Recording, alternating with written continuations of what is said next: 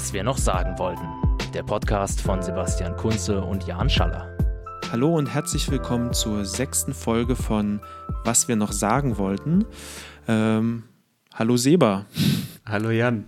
Na, Na, wie geht's? Ach, mir geht's eigentlich ganz gut. Na, ähm, und dir? Auch, aber die Frage ist, wie lange noch? Äh, ich habe gehört, am Wochenende, da stehen ein paar äh, richtungsweisende Wahlen an. ja, ich weiß nicht, wie richtungsweisend die sind. Die werden ja manchmal so gesehen, mhm. aber das ist ja was, worüber ich mit dir kurz sprechen wollte. Ja, ja. Aber äh, wir wollen nicht nur über äh, dröge Politik äh, heute sprechen, auch wenn es angesichts der Umstände mal wieder sein muss und wir das ja auch gerne tun, äh, sondern auch noch über ja, Leben im Ausland. Leben im Ausland. Weil wir damit beide schon Erfahrung gemacht haben, du ein bisschen mehr als ich. Trotzdem sind wir beide relativ viel rumgekommen in der Welt und dachten, das bietet sich mal an, um darüber ein bisschen zu quatschen.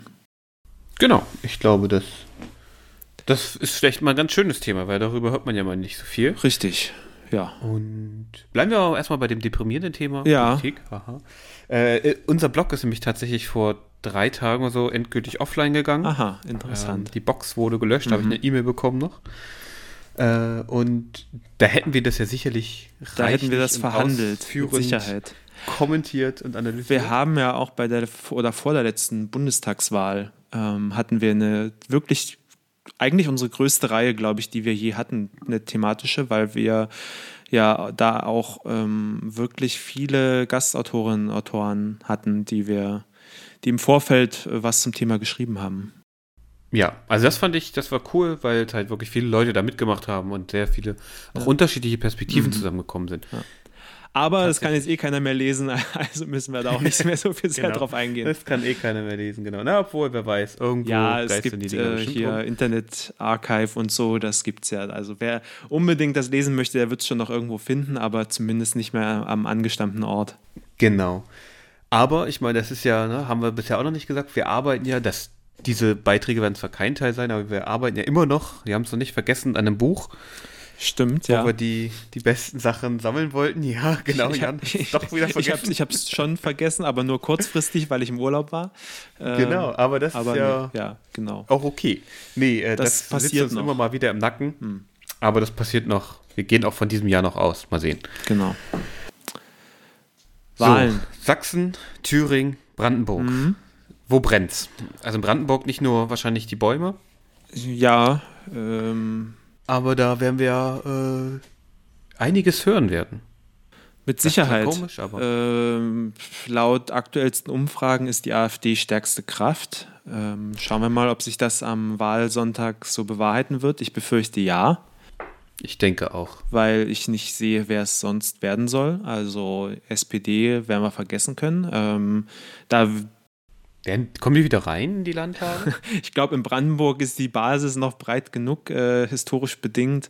Äh, die haben ja auch, die, die, die stellen ja auch die aktuelle Regierung. Ähm, also das ist, da wird es noch besser aussehen als bundesweit und als in manchem anderen Bundesland, aber mit Platz 1 werden sie, glaube ich, nichts zu tun haben, genauso. Und es, also es ist ja quasi ein, äh, um das kurz äh, ein bisschen darzulegen, also AfD führt wohl in den aktuellen Umfragen und dahinter ist ein Dreikampf um Platz 2 zwischen CDU, Linken und äh, SPD. Und alle anderen. Du bist bei Brandenburg, ne? Bei, ich bin bei Brandenburg, ja. Ja, okay. Ähm, ja, dadurch, dass das mein Heimatbundesland ist, verfolge ich das noch ein bisschen mehr Alles als gut. die anderen. Ähm, und alle anderen werden zusehen müssen, dass sie in den Landtag kommen, allen voran Grüne und FDP. Die haben ja traditionell einen schweren Stand in, in Brandenburg. Ähm, woran das jetzt im Einzelnen liegt, kann ich nicht so genau sagen, aber es ist ja. de facto so. Ich habe hier was gefunden, und zwar gab es wohl eine Umfrage am 20.08., also vor zwei Tagen, mhm. für Sachsen. Und da wäre die CDU bei 28 Prozent mhm. und die AfD bei 26, mhm. also ganz knapp hintereinander. Und dann die Linken mit 16, die SPD mit 8 Prozent, die Grünen mit 13 tatsächlich und ah. die FDP mit 5 Prozent. Spannend. Was ich ein bisschen schade finde, ist, dass sonstige bei 4 Prozent mhm. sind, weil ich ja, also sicherlich nochmal Werbung machen würde für den, für die wunderbare Partei Die Partei, beziehungsweise für den Vorsitzenden, den ich halt gut kenne. Ja. Ähm, ein Freund von mir ist bei denen gerade Spitzenkandidat. Für Sachsen, oder wie? Für Sachsen. Interessant. Der reist gerade, macht gerade Wahlkampf, der reist Ja. gerade durch Sachsen, war glaube ich jetzt in Zittau oder Mhm. so. Und äh, ja, ich bin mal Naja, gespannt. hat er ja ganz gute Chancen, äh, ein Mandat zu bekommen für den Landtag, oder? Ähm, ach so, nee, Quatsch, ist ja nicht wie im- beim Nee. Europaparlament. Die müssen ja über 5% kommen. Korrekt, also äh, 5% und ich glaube. Ja, ähm, nee, dann eher nicht. Also bei, bei, bei, bei, also. bei aller Liebe, ich glaube auch für ein Direktmandat wird es nicht Hm. reichen, auch wenn ich ihm Ja, das, Entschuldigung, das da hat witzig sich, wäre. hat sich gerade wieder bei mir das Politikstudium voll ausgezahlt, dass ich einfach Voll mal die ausgezahlt, die 5% Elite-Uni. äh, Hürde ignoriere. Äh, ja, gut. Sehr gut. Nee, aber ich finde das ja schon, Naja. schon interessant, weil irgendwie diese, die, ähm, sollte sich das bestätigen, die Prozentzahlen, lassen sich da ja schon interessante Trends ablesen. Also eine saustarke AfD, das ist, ist man ja mittlerweile leider gewohnt. Aber Ja. trotzdem scheint ja dann der doch sehr personalintensive äh, Personenwahlkampf von äh, Kretschmer, wie heißt er mit Vorname? Äh, Weiß ich auch der nicht. aktuelle Ministerpräsident von Sachsen jedenfalls, der ist ja am Rumtouren ohne Ende durch äh, ganz Sachsen. Das scheint sich dann ja zumindest auszuzahlen, wenn sie bei 28 Prozent bleiben und äh, Erster werden. Das wäre ja das erklärte Ziel sozusagen. Also ich glaube, das, das Interessanteste meiner Meinung nach ist ja eher, äh, wie geht es nach der Wahl weiter? Ja. Also wer koalier, koaliert mit wem? Ja. Und in Thüringen scheint es keine großen Überraschungen zu geben. Mhm. Also die neuesten Umfrage äh, von heute tatsächlich. Ah, okay. Ha, wir sind doof, Jan. Also in Thüringen wird wahrscheinlich wohl erst im Oktober gewählt. Ha. Aha. Steht jedenfalls hier, vielleicht. Das Jetzt bin ich aber verwirrt. irritiert mich jetzt aber auch. Jetzt bin ich aber wirklich verwirrt. Weil hier steht Wahl am 27.10.2019, noch zwei Monate. Naja, da, äh, wir können von mir aus auch bei äh, Sachsen und Brandenburg erstmal bleiben. Ja, ich hab, wollte mich gerade gucken, weil hier waren Ja. nämlich Umfragewerte von heute. Ja. 26% für die Linken, Aha. 24% für die CDU, 21% für die AfD, Mhm. 11% für die Grünen. Die FDP kriegt 4% Mhm. und die SPD 9% und dann noch so ein paar andere. Naja. Also hier hätte, würde sich wenig große Veränderungen geben. Zeigt aber auch, dass, ähm, also was halt für, eigentlich nicht überraschend ist, aber scheinbar für Außenstehende dann doch oft, Osten ist nicht gleich Osten, sondern es gibt da irgendwie sehr dramatische Unterschiede zwischen den Bundesländern. Ähm, Gerade was so die SPD angeht, die in Brandenburg wahrscheinlich deutlich stärker sein wird als in den beiden anderen Bundesländern. Die Linke hat nur in Thüringen eine realistische Chance auf Platz 1, wahrscheinlich wegen Ja. Bodo Ramelow. Ähm, der ist ja Ministerpräsident die letzten vier Jahre gewesen. Spannend finde ich den Zuwachs für die Grünen, dass sich da so der Bundestrend auf einem niedrigeren Niveau ähm, trotzdem abbildet. Ich könnte zwar nicht von den, äh, von den Traumergebnissen aus manchen westdeutschen Bundesländern träumen, aber ich meine, in Brandenburg äh, waren sie oftmals gar nicht im Bundestag, äh, im Landestag und im Landtag. Ähm, und wie es jetzt in den anderen Bundesländern aussah, weiß ich es nicht genau, aber auch nicht gut auf jeden Fall. Also da ging es eigentlich meines Ja. Wissens nach immer eher um den Landtag-Einzug als um irgendwie Koalitionsbeteiligung oder sonst irgendwas. Genau. Also ich glaube, das wird halt spannend. Ne? Wer kommt jetzt wirklich rein am Ende und wer koaliert mit wem? Also ne, macht die CDU dann doch gemeinsame Sache mit der AfD? Wie geht es mit der AfD weiter am Ende? Also ne, das ist ja, Ja. da einziehen ist das eine, dann kriegen die Kohle und, und so weiter, Ja. können ihre Strukturen weiter stärken. Die Frage ist ja, was passiert dann? Hm. Und ich meine, an Politik passiert halt oft nicht viel, was, was man so hört. Aber Aber ähm, ich meine, mal Worst Case angenommen, ähm, in Sachsen gäbe es eine Regierung mit AfD-Beteiligung. Ähm, das möchte ich mir eigentlich nicht ausmalen, weil ähm, allein was irgendwie an äh, was möglich wäre, an Fördergeldern zu streichen für ungeliebte linke Projekte und Vergleichbares, äh, das muss eigentlich, muss ich nicht haben. Ja, also ich, ich, ja, ich stimme dir einerseits zu, andererseits wäre das mal interessant zu sehen, was dann passiert. Hm. Ja, und wie sehr ähm, die Zivilgesellschaft beeinträchtigt wird. Ja. Vielleicht ist das ein Zeichen, ich glaube aber nicht für die Leute, die die AfD wählen. Es scheinen ja immer noch sehr viele zu sein, die der Meinung sind, das ist eine Protestwahl, wenn sie die Leute wählen, hm. dass sie damit legitim oder damit irgendwie gegen die Politik anderer Parteien protestieren können. Können sie damit scheinbar ja, also anscheinend tun. Ich frage mich aber, ob ihnen das hilft. Also je nachdem, welche Wirtschaftsprogramme dann durchgesetzt werden. Ja. Ähm, und dass es auf Landesebene immer noch weniger möglich gibt als auf Bundesebene. Aber um jetzt mal langsam den, den Bogen zu kriegen, im allerschlimmsten Worst-Case-Szenario für die nächsten fünf Jahre, ja. Jan, gibt es immer noch das Exil. Das stimmt. Und das Leben im Ausland.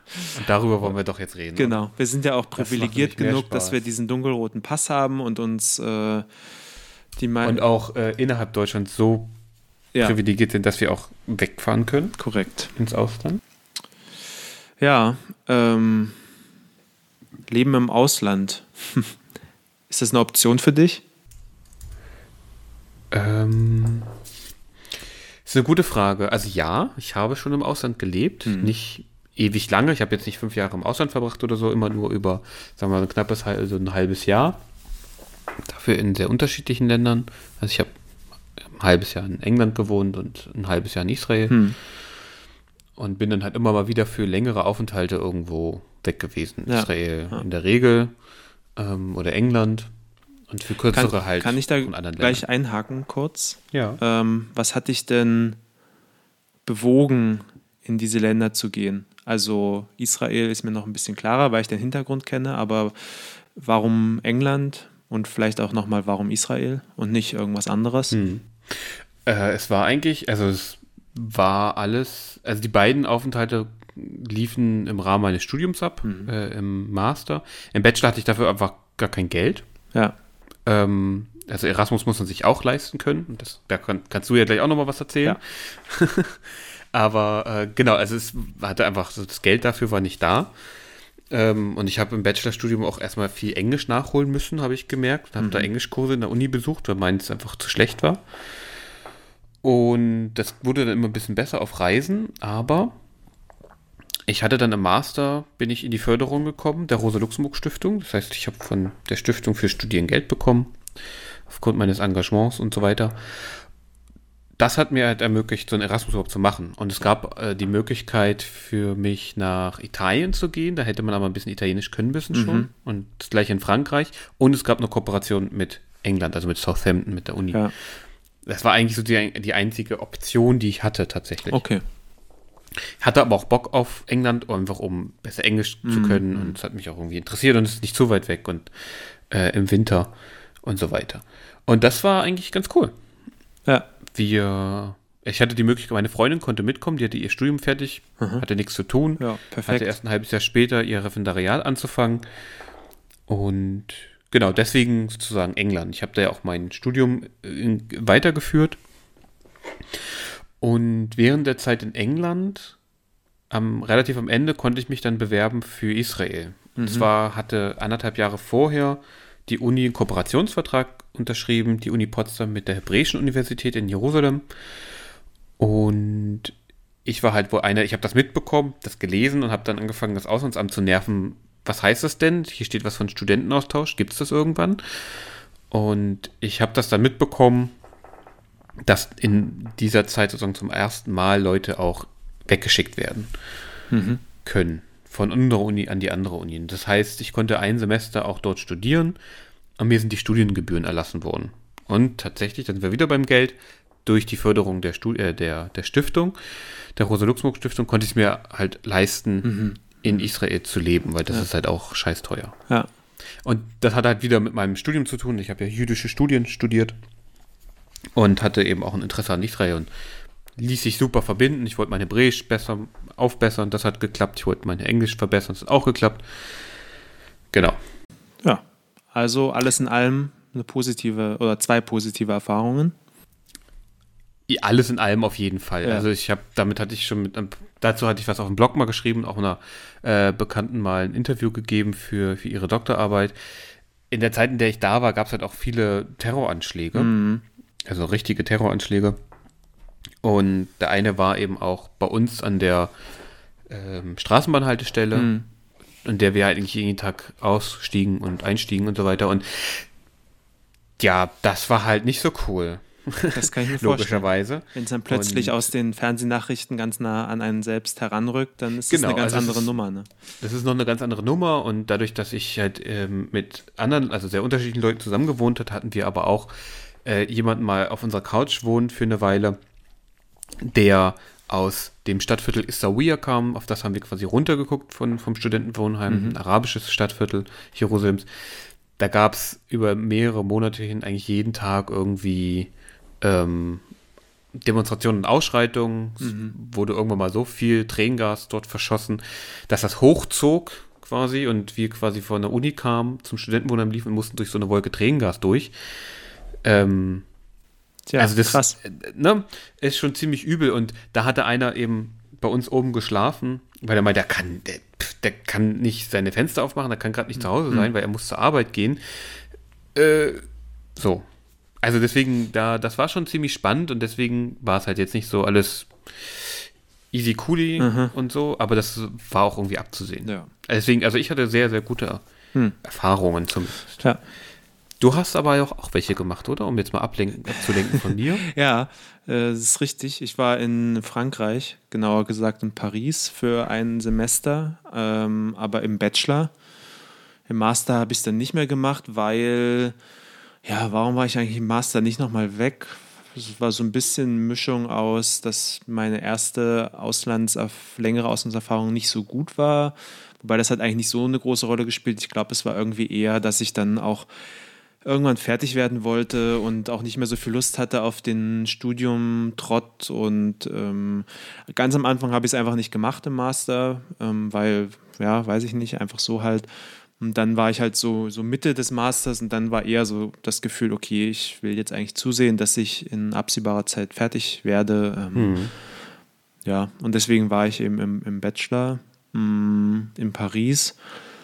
Eigentlich aus einer ähnlichen Motivation heraus wie du. Äh, also erstmal natürlich generell, ja, ich will das mal machen und äh, die Möglichkeiten nutzen, die Erasmus einem bietet. Ähm, hatte natürlich auch eine große Auswahl an Kooperationspartnern. Die FU ist da ja sehr umtriebig und knüpft Kontakte in alle Welt und ich weiß nicht, äh, wie viele Möglichkeiten man da hatte, aber es waren sehr, sehr viele. Also auch pro Land nochmal verschiedene Städte und Unis und dann oft pro Uni auch nicht bloß ein Platz, sondern mehrere. Ähm, ja, also FU ist halt auch einfach in, attraktiv für internationale Studierende. Die kommen natürlich gerne nach Berlin und dann hm. Eben an eine der zwei großen Unis da. Ähm, also eigentlich sind es ja drei, aber ähm, die, ja. ich will die TU hier nicht unterschlagen, aber genau. ähm, richtig. So und dann, ich wollte halt, ich hatte Französisch als zweite Fremdsprache in der Schule, war nie besonders gut darin äh, und wollte es eben verbessern. So und deswegen war relativ klar, okay, ich gehe nach Frankreich. Ähm, und naja, warum ich dann Paris gewählt habe, kann ich irgendwie gar nicht mehr so richtig nachvollziehen mit den paar Jahren Abstand jetzt. Äh, war auf alle Fälle nicht so eine gute Wahl. Also ich glaube, die ein paar Freunde von mir waren parallel weg. Die war, zwei waren in ähm, Montpellier, glaube ich, ähm, mhm. oder zumindest da in der Nähe. Nee, in der Nähe von Marseille war es. Ähm, denen hat es, glaube ich, sehr viel besser gefallen. ähm, naja, äh, Hauptproblem war so ein bisschen, dass Paris einfach in erster Linie mal sauteuer ist, zumindest wenn man, also so nach mehreren, nach der Hälfte der Zeit, da habe ich dann so langsam ein paar Ecken gefunden, wo man das sich auch als sich auch als Student mal ein Essen leisten kann und so die kleinen Tricks, wie man trotzdem irgendwie Spaß haben kann. Aber es ist natürlich anstrengend, wenn man erstmal hinkommt und alles ist sauteuer und man selbst Supermarkt ist irgendwie eigentlich zu teuer ähm, und dann ja, muss man erstmal schauen, so ein bisschen. Ähm, Wohnen ist da ja auch nicht gerade billig, oder? Wohnen ist extrem teuer, genau. Äh, ich meine, ich habe mir die vier Monate, die es ungefähr waren, ähm, hat, war ich in der WG mh, mm, mhm. mit noch vier anderen. Aber es war nicht etwa so, dass da jeder sein eigenes Zimmer hatte, sondern ich habe mir das Zimmer noch mit jemand anderem geteilt die ganze Zeit. Ähm, das war nicht so schön, vor allem weil Krass. ich doch auf meine Privatsphäre bedacht bin und das auch brauche, um mal runterzukommen und so und abzuschalten. Und wenn dann man dann sich dann permanent das Zimmer teilt, ist das halt nicht so spaßig. Ähm, genau, habe trotzdem irgendwie 1500 Euro im Monat bezahlt oder irgendwie oder 1200, ich weiß es nicht mehr genau, es war auf jeden Fall absurd. Oh shit, ey. Ähm, ja, und habe es mir auch, also das, äh, da wurde ich jetzt wieder vor ein paar Wochen dran erinnert, das hatte ich wirklich völlig aus meiner Erinnerung gestrichen. Und zwar habe ich für den Zeitraum Auslands-BAföG bekommen und das BAföG-Amt will jetzt ein bisschen Kohle zurückhaben zum Ende des Jahres. Das hatte ich völlig vergessen, dass ich von denen was bekommen hatte. Es ist zum Glück oh. nicht so viel, weil es nur für die vier Monate war und äh, pro Monat nicht allzu viel.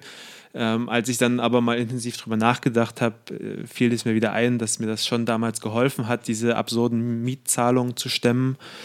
Ähm, naja, ansonsten gab es noch ein bisschen Geld von der französischen Familienkasse, was auch ganz interessant ist. Das kann man also als, Aha. zumindest als EU-Ausländer auch beantragen und auch mhm. bekommen und muss es nicht zurückzahlen. Ähm, und ein bisschen, ein bisschen, äh, naja, eine Art Stipendium von der Menge ist eher Taschengeld, kriegt man ja auch für Erasmus. Äh, aber es ist halt bei, also der, der Satz ist zwar gestaffelt, aber nur sehr minimal. Ähm, und das heißt, der ist bei weitem nicht an die wahren Lebenshaltungskosten angepasst. Hm. Ähm, ja, klar. Und das heißt, wenn man irgendwie in Estland oder so ist, kann man davon, bringt einem das sehr viel und wenn man in Frankreich ist, eher wenig. Ähm, aber naja. Ich habe aber es auch erst danach bekommen. Das war irgendwie das, Abs okay. das fand ich das Absurde danach. Ja.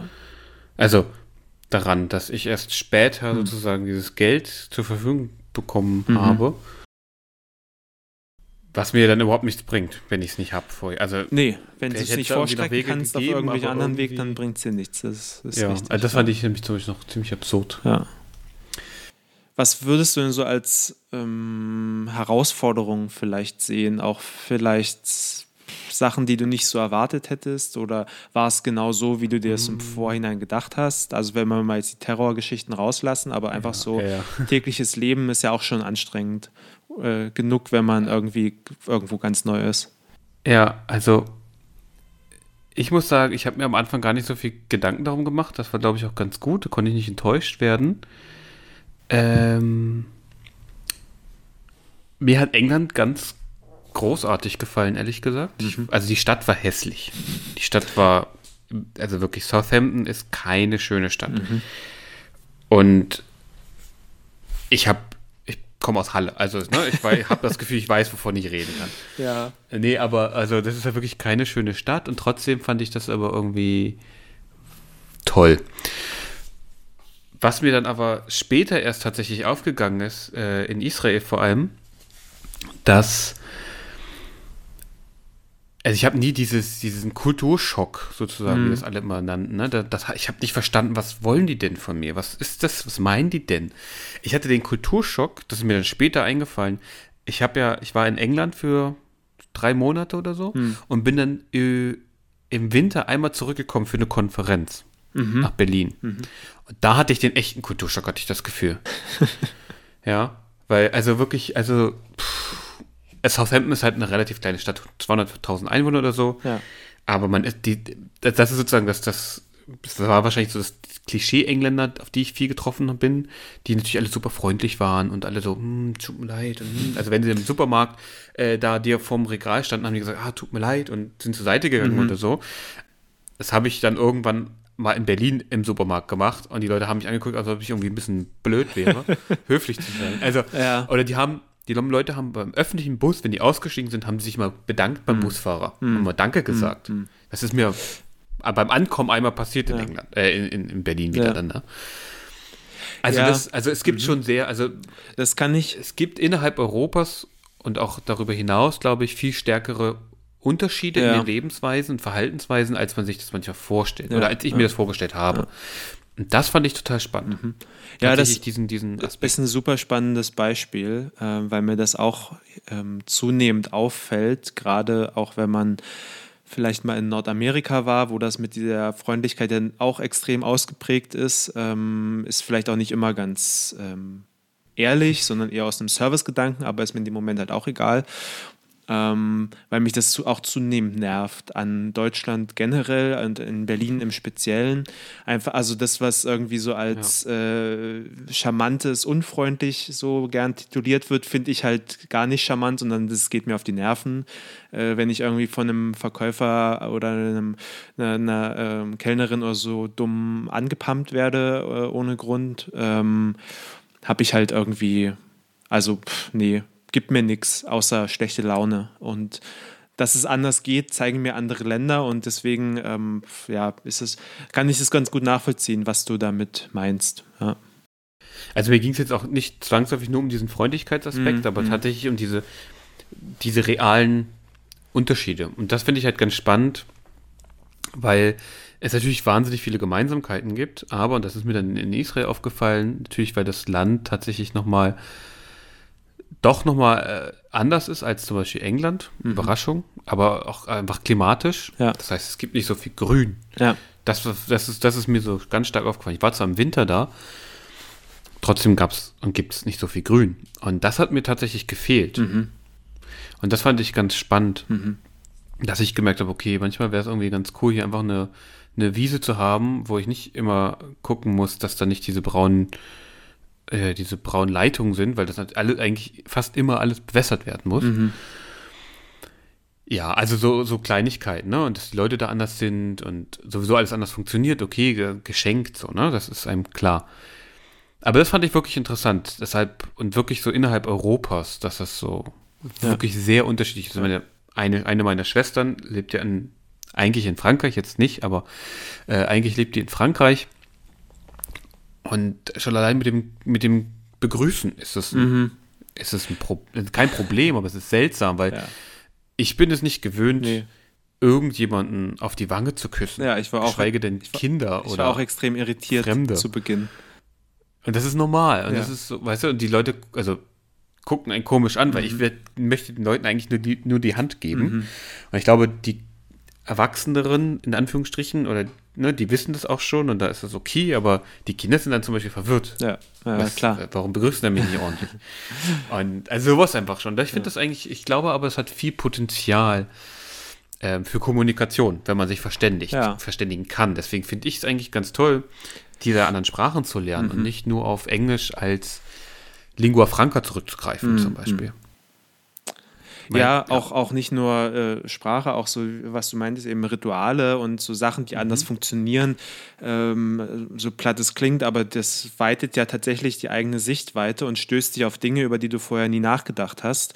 Ähm, irgendwie ein total simples Beispiel, was äh, mir äh, in Frankreich, was in Frankreich so ist, was mir auch in anderen Ländern aufgefallen ist, dass du halt einfach im Restaurant äh, ganz selbstverständlich ein Glas Wasser bekommst oder eine Karaffe Wasser, so, ne? ja. ohne dass du es bezahlen musst und ohne dass du danach fragen musst. Du kriegst es halt auf den Tisch gestellt.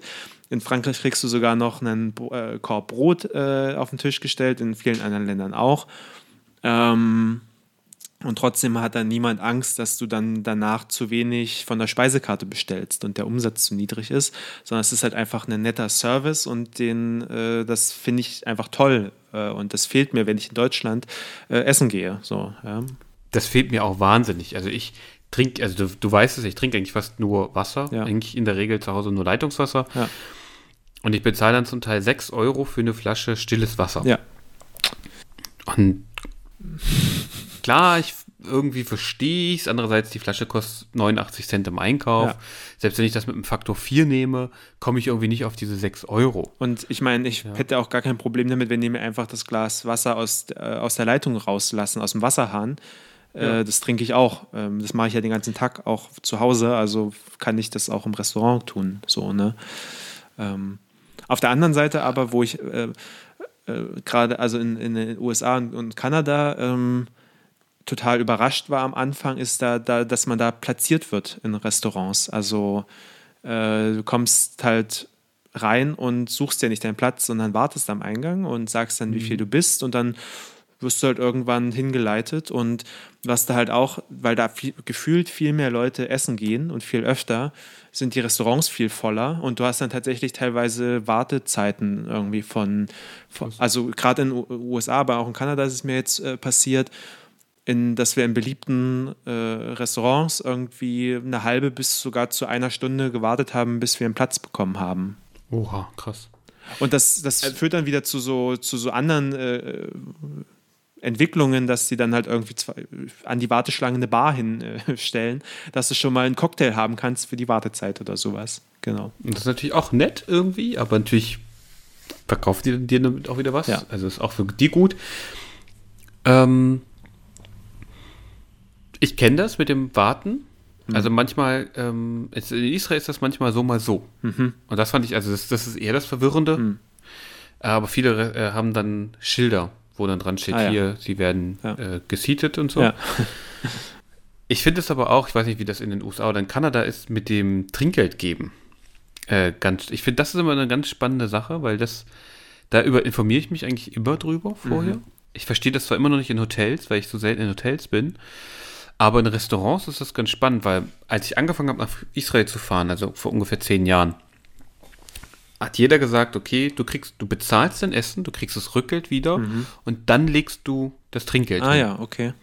Und das war auch relativ konsist Konsistenz und kon nee, konstant. Kon ich glaube, konsistent kann man in dem Fall auch sagen. Kann man vielleicht auch sagen, ne? über alle Erfahrungen, die ich so gemacht habe. Ja. Und in den letzten Jahren wurde das aber immer unterschiedlicher. Mhm. Also manche haben dann komisch reagiert, wenn ich das versucht habe, so wie die, wie ich kennengelernt habe, die Einheimischen, ne, ja. geben es weg. Ja. Und dann kriegt man das, kriegt man das Rückgeld wieder, aber auf dem Zettel, auf der Rechnung ist dann nochmal ganz fett angemarkert, äh, Trinke, Service not included. Mhm. Ähm, sodass die einen nochmal ganz darauf aufmerksam machen. Also ich ja. glaube, das ist, und mancher verstehen die auch sozusagen, dass du gleich das Trinkgeld geben willst. Mhm. Oder fragen danach. Ich habe auch schon Fragen danach gehabt, ob man gleich das Trinkgeld mitgeben möchte. Und ich glaube, das ist eine ganz spannende Sache, weil es wahrscheinlich immer mehr Touristen gibt, ja. die es unterschiedlich machen. Ja. Und in England war das nochmal anders. Also zum Beispiel in England im Pub gibt man kein Trinkgeld. Okay, krass. Wenn du in einem Pub bist und zum Beispiel da Essen kaufst oder eigentlich in der Regel ein Bier und so, dann gibt man Trink Trinkgeld. Ja. Das ist, macht, also macht man wohl nicht. Wenn man dann irgendwie mal eine Weile da ist und irgendwie was Cooles machen will, dann kann man irgendwie dem Bartender ein Bier spendieren oder so. Spannend. Das war jedenfalls vor, scheiße, vor sechs Jahren, sieben ja. Jahren, als wir da waren, äh, haben wir halt genau das, also mal recherchiert und geguckt und so und äh, ja, es war so. Das und so ganz komisch. Von den Prozenten her, äh, was für einen Be Rahmen bewegt man sich da? Eigentlich fast so wie hier, 10 bis 15 okay. Prozent. Ja. Also ich glaube, in Deutschland ist es nicht, also ist es wahrscheinlich auch uncool, ich weiß es nicht, was da so erwartet wird, aber ich glaube, in Deutschland habe ich nicht immer so ein schlechtes Gewissen, auch mal weniger zu geben. Ja. Kommt drauf an, wo ich bin. Wobei wir auch. Aber wir haben Israel auch, ist das manchmal schon hm. freier Markt und so. Wir haben auch in, in Deutschland, glaube ich, eine andere, ich würde sagen, knausrigere Trinkgeldkultur. Also gerade wenn ich in unsere Elterngeneration schaue, die tun sich teilweise schon arg schwer damit 5% zu geben, oftmals. Ähm, Meine Eltern haben früher immer nur aufgerundet. Ja, das waren mal 20 genau. Cent, mal 2 Euro, ja, aber ja. nicht nie viel. Und ich, also seitdem ich irgendwie ein bisschen Geld verdiene, denke ich mir, okay, wenn ich essen gehen kann, dann kann ich auch 10% Trinkgeld geben. So, ne? so als Kellnerin oder Kellner verdient man jetzt auch nicht so die, die Menge, die freuen sich dann auch. Und wenn ich mit dem Essen zufrieden war und der Service nicht grottig war, dann kann ich auch die 10% geben. So, ne? Ähm, Eben. Ähm, also da ist, glaube ich, eh nochmal so ein, so ein genereller Unterschied. Ich bin mal gespannt, wie sich das entwickelt, ob unsere Generation sozusagen da generell äh, großzügiger unterwegs ist, vielleicht auch durch die, äh, ja, durch die das bessere ökonomische Lage vieler. Ja, und vor allem das Kennenlernen anderer hm. Trinkgeldkulturen in aller Welt. Ähm, ja, ich meine, in, also in, in Nordamerika ist es ja ganz normal, ja. dass es eher so Richtung 15 bis 20 Prozent geht und das auch erwartet wird. Ähm, okay, also einfach sowohl weil, in Kanada als auch in den USA. Ja. Du kennst ja beides, ja, deswegen genau. ich kenne es nicht. Ja. Nee, also einfach auch aus dem Hintergrund, dass daher die Gehälter für Kellnerinnen und Kellner sehr viel geringer sind. Ähm, bis ich ich habe das mal gehört, dass es wohl auch Fälle gibt, wo gar kein Festgehalt gezahlt wird, sondern nur Trinkgeld dann. Ähm, ich weiß nicht, ob das jetzt, ob das immer zutrifft oder wie oft und oder ob das eher in der Vergangenheit war, aber man kann auf jeden Fall davon ausgehen, dass sie da sehr wenig Grundgehalt bekommen und dass es ziemlich stark aufs Trinkgeld ankommt. Ähm, und deswegen fallen da natürlich auch höhere Sätze an. Heftig eigentlich, ne? Eigentlich sollte man doch von seiner Arbeit leben können. Gerade auch in einer kapitalistischen freien Wirtschaft wie in den USA. Ja, aber also ja, äh, aber ähm, also ich finde es auch komisch mit dem mit, mit so einem geringen Lohn, aber ähm, dadurch, dass halt sozusagen, glaube ich, auch eine andere, was ich gerade meinte, eine andere Essensgehkultur besteht, dass viele Leute das viel mhm. öfter machen und viel mehr Trinkgeld geben, hast du dann am Ende halt trotzdem was raus. Ja. Ähm, nur das, also es ist halt irgendwie anders mhm. aufgebaut, so was und entspricht nicht dem Lohnmodell irgendwie so richtig. Ja, sorry, hm. ich habe jetzt mehrmals reingequatscht, weil äh, ist denn das Essen gehen dann billiger? Also ich, das, das ist hm. mir nämlich eine, eine Sache, das ist mir nämlich aufgefallen bei YouTube-Videos, die ich viel geguckt habe von US-Amerikanern, hm. die so Sachen erzählt haben aus dem Alltag. Ja. Oder auch von manchen Minimalisten, die dann keine Küche haben ja. bei sie. Ja die machen ja sowieso nichts in der Küche, wo ich denke, hä? Also ich, ich koche jeden Tag. Ich, ja. Also ich, ich könnte gar nicht ohne Küche, aber ist das dann auch billiger, das Essen? Nö, nicht, nicht unbedingt. Also ich, ich kann es nicht hundertprozentig sagen, weil ich noch nicht in, äh, mhm. in Nordamerika gearbeitet habe, äh, kein sozusagen das Einkommen, die Einkommensseite nicht habe, sondern immer nur die Ausgabenseite hatte. Ähm, aber wenn ich es jetzt vergleiche mit Deutschland, dann ist es nicht zwangsläufig billiger. Dann ist es vielleicht manchmal billiger, weil das Preisniveau hier und da niedriger ist, aber ich hatte es auch schon, dass ich ähm, mehr bezahlt habe als, als, also Krass. genau. Und ich glaube generell eher, dass ähm, da ein sehr viel größerer Prozentsatz einfach des Einkommens für Essen gehen ausgegeben wird, als wir das für Supermarkteinkäufe tun. Es scheint ja dann auch ein kulturelles Ding zu sein, ja, weil die Leute Sicherheit. könnten ja Geld, deutlich viel Geld sparen, ja. wenn sie das wollen würden. Ja. Wenn sie es einfach selber aber, kochen würden. Ja, ja, genau. Aber diese Aversion zum eigenen Kochen habe ich auch oft gesehen. Also bei ähm, den Leuten, wo ich dann privat war, die können kochen, die können gut kochen, die können sehr lecker kochen, aber die tun das dann oftmals eher nur für, ähm, für, für Feste, für Familienfeiern, äh, für Feiertage und ähm, so im, in der normalen Woche wird dann schon oft äh, auswärts gegessen oder was bestellt äh, oder Krass. ja, oder dann mittags auf Arbeit wird äh, irgendwie essen gegangen und abends dann nur ein Sandwich oder sowas in die Richtung. Also ich glaube, das ist schon auch ähm, sehr, deutlich weniger, was das eigene Kochen angeht, ja. Hm, spannend. Und hast du in Kanada, du warst ja jetzt in Kanada, hast du da einen Unterschied gemerkt? Das besteht ja quasi aus so zwei Sprachkreisen, so mhm. würde ich es, so verstehe ich Kanada, ich kenne ja. mich nicht gut aus.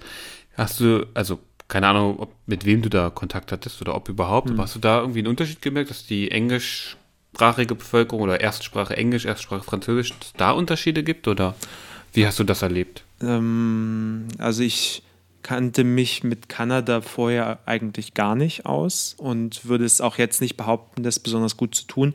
Ich habe halt versucht, so ein bisschen einzulesen in die, vor allem das Verhältnis englischsprachig, französischsprachige Bevölkerung, mhm. äh, einfach weil ich das auch sehr spannend finde, so das Konzept an sich oder wie es halt ähm, historisch sich entwickelt hat. Ähm, und ich muss sagen, dass es die Unterschiede ähm, sehr viel stärker sind, als ich das vorher angenommen hätte. Also ich hab's von ohne Wissen vorher hätte ich gedacht, naja, das ist halt ein Land, eine Nation so. Manche sprechen halt erste Muttersprache Englisch, andere Französisch, aber grundlegend, so grundlegend, ja, genau, grundlegend können alle alles und manche halt vielleicht ein bisschen besser oder schlechter letztendlich, also wir waren im, im Osten unterwegs, von Toronto aus und dann bis äh, Quebec als östlichster Punkt. Ähm, also auch in zwei Bundesstaaten, wenn es da so heißt, Ontario und halt Quebec als, äh, als äh, Bundesstaat. Mhm. Ähm, und Ontario ist halt ähm, vorrangig englischsprachig und Quebec äh, eindeutig französischsprachig. Und ähm, ich fand es schon krass, weil in Quebec dann gerade in Richtung Quebec Stadt und äh, außenrum äh, haben wir doch viele Menschen getroffen, die ähm, kaum bis kein Englisch gesprochen haben. Oh. Und ich habe auch sozusagen äh, den, die, die, die ähm, Aussage gehört, ähm, wie es, als jemand, äh, es war online, habe ich gelesen, hat auch jemand gefragt, okay, wie ist es denn, kann ich ohne Französisch zu sprechen nach Quebec äh, reisen und so, komme ich da klar? Die Antwort war eben, ja, Quebec City geht noch, aber äh, sobald du da im, im ländlichen Gebiet bist, uh, either you speak French or you don't go there. Ähm, also entweder sprichst du Französisch oder gehst halt nicht hin. Ja. Und das stimmt irgendwo auch. Also klar, du triffst da trotzdem noch viele Leute, die äh, gutes bis sehr gutes Englisch sprechen, aber du kannst dich halt auf gar keinen Fall mehr drauf verlassen. Äh, auch, auch sowas wie, wo ich wo auch sehr überrascht war, dass ähm, die Straßenschilder waren plötzlich nicht mehr zweisprachig wie in Ontario, sondern nur noch auf Französisch. Mhm. Ähm, das fand ich auch überraschend. Und ja, und, aber auch so von, von der Art der Menschen. Äh, also Ontario hat sich auch nicht überall, aber teilweise schon sehr nach USA auch angefühlt. Ähm, wohingegen man in, also gerade als wir in Quebec waren und so weiter, das hätte auch eins zu eins in Frankreich sein können. Also wie sich die Leute, Leute gekleidet haben, wie sie sich gegeben haben, so ein bisschen. Ähm, einfach so, dass das durchschnittliche Erscheinungsbild hat mich sehr viel mehr an Frankreich erinnert als jetzt an irgendwie USA. Also das fand ich überraschend, weil es doch scheinbar eine sehr viel größere ähm, Spaltung da gibt, als, als ich das vorher gedacht hätte. Ja. Das hätte ich jetzt auch nicht gedacht, aber ja. tatsächlich bin ich genauso äh, naiv nicht unbedingt, aber sagen wir mal ignorant gewesen bisher gegenüber Kanada, ja. weil mich das nicht so sehr interessiert hat, dass ich mich hm. da belesen hätte. Hm. Aber das ist, das ist spannend, dass es so krasse Unterschiede ja. gibt. Ja, ich, also ich finde Kanada jetzt, nachdem ich da war, auch, auch ist eigentlich schon ein mega interessantes Land, weil dann ja nicht nur diese Frankreich-England-Thematik da reinkommt, sondern das ganze Thema First Nations da auch super äh, präsent ist ähm, mit großen Reservaten, die äh, die einzelnen äh, Stämme da für sich behaupten konnten, wo sie halt mhm. die Verfügungsgewalt äh, drüber haben und, und, bestimmte, was weiß ich, steuerliche Vorteile, Autonomievorteile und so weiter. Ähm, da auch mit Sicherheit viel äh, Scheiße passiert ist, was so Vertreibungen und Ermordungen von äh, Indigenen an, angeht und so weiter, aber auch eine, zumindest wie ich es jetzt wahrgenommen habe, relativ offensive Auseinandersetzung mit dem Thema stattfindet. Also wir haben zum Beispiel ähm, in Quebec war das, glaube ich, eine sehr gute und interessante ähm, Ausstellung gesehen in einem Museum, wo ähm, das, die Geschichte der First Nations aus deren Sicht selbst erzählt wurde. Also stand dann so unter dem Motto mhm. Our Story oder irgendwie sowas in die Richtung. Und das, also das war, war schon auch so diese Gemengelage ist irgendwie sehr, sehr interessant. Ja. Rein vom, vom historisch-politischen her. Hm. Also ich habe ja vorhin deine, die, eine klare Antwort zu deiner Frage ein bisschen, bin ich ein bisschen ausgewichen. Du hattest ja gefragt, äh, kann ich mir das vorstellen, im Ausland zu leben, auch für länger? Ja. Tatsächlich kann ich das, hm. aber es muss halt schon das richtige Land sein. Hm. Und bisher finde ich halt England ganz toll. Ja. Ähm, allerdings wird es aus verschiedenen Gründen wohl nichts mehr werden. Ähm, auch die Politik da wird immer interessanter. Mhm. Aber das ist ja in ganz Europa so. Aber ich, äh, bisher habe ich festgestellt, dass ich außerhalb von Europa, glaube ich, nicht leben möchte. Dem, was ich so ja, gesehen habe. Ja. Und deswegen würde ich aber diese Frage auch gleich an dich zurückgeben. Hm. Nach meiner Beantwortung. was, wie siehst es denn bei dir aus? Hättest du da ja, ist äh, irgendwie total schwierig. Also ich würde auf gar keinen Fall ähm, eine Entscheidung treffen, dass ich sage, okay, jetzt wandere ich aus, sondern wenn, dann würde das sich aus ähm, einem äh, einem, einem, zeitlich begrenzten Projekt ergeben. Also ich kann mir schon vorstellen zu sagen, okay, ich gehe mal für einen Job oder einen, mhm. einen, Forschungsaufenthalt oder so mal ein Jahr oder so in ein anderes Land. Und wenn sich dann daraus ergibt, dass ich bleibe, dann ist das so. Aber ich würde jetzt, ich habe nicht den Antrieb zu sagen, okay, äh, ich finde es hier so furchtbar oder in einem anderen Land so toll, dass ich alle Koffer packe und meine Zelte abreiße und dann äh, mit dem äh, sozusagen mit dem Willen schon dahin gehe, auch da zu mhm. bleiben. Ähm, Wer weiß, es kommen noch ein paar Wahlen, ja. Es kommen noch ein paar Wahlen, ja, vielleicht ändert sich das noch, genau. ähm, und dann, was du sagst, also das Land muss schon passen auf jeden Fall. Also und da bin ich, glaube ich, auch eher äh, auf der anspruchsvollen Seite als auf der anspruchslosen, äh, weil wenn es irgendwie mir permanent zu warm ist oder permanent zu kalt oder permanent der Strom ausfällt oder das fließend Wasser, äh, dann weiß ich schon, dass ich darauf wenig Lust habe. Um, mhm. ja, ne, also das sind Verstehe einfach Faktoren, die, wenn man halt in einem privilegierten. Umfeld aufgewachsen ist, wie wir das ist, dann kann man, kann ich das nicht wegdiskutieren, dass ich das auch weiterhin haben will. Klar. Ja. Ich werde dir da jetzt nicht unbedingt widersprechen. ja. Genau. Ich meine, also falls irgendjemand, der zuhört, da noch mehr äh, darüber hören will, was wir so erlebt haben, dann kann man äußert euch, kommentiert oder irgendwas. Ich weiß gar nicht, ob das geht. Wir haben glaub, auf jeden Fall eine E-Mail-Adresse, da kann man hinschreiben. Genau, das, da sind wir auf jeden Fall sehr offen für. Ja. Äh, weil ich glaube, dass unsere Zeit so langsam ja. abläuft, ja. die wir uns gesetzt haben. Ja. Ich muss in die Küche, ich muss kochen. Oha, der gute Hausmann. Der gute Hausmann muss, muss, äh, muss kochen. Ja. Was gibt's denn? Eigentlich sehr was sehr anspruchsloses. Aber äh, also es gibt Nudeln mit äh, einer Joghurtsoße. Und zwar ist das, also es ist kalter Joghurt mhm. mit Olivenöl, ein paar Zwiebeln und Thunfisch. Spannend. Ein Rezept, das meine Schwiegereltern aus Kuba mitgebracht haben. Habe ich auch so noch nicht gehört, aber ich auch nicht. Klingt interessant. Fantastisch. Ja. Also es ist verrückt, dass das so gut schmeckt, aber.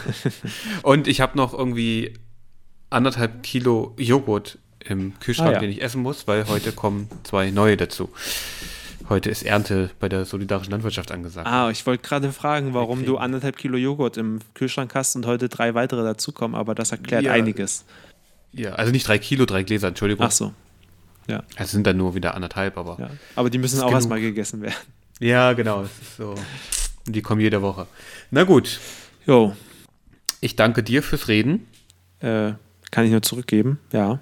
Danke. Und, und allen dann, anderen natürlich fürs Zuhören. Genau. Wenn, hoffen, es äh, macht Spaß. Wenn Kommentarbedarf besteht, dann gerne schreiben. Und ansonsten hören wir uns bei der nächsten Folge. Dann hören wir uns bei der nächsten Folge. Mach's gut. Ciao, ciao. Ciao.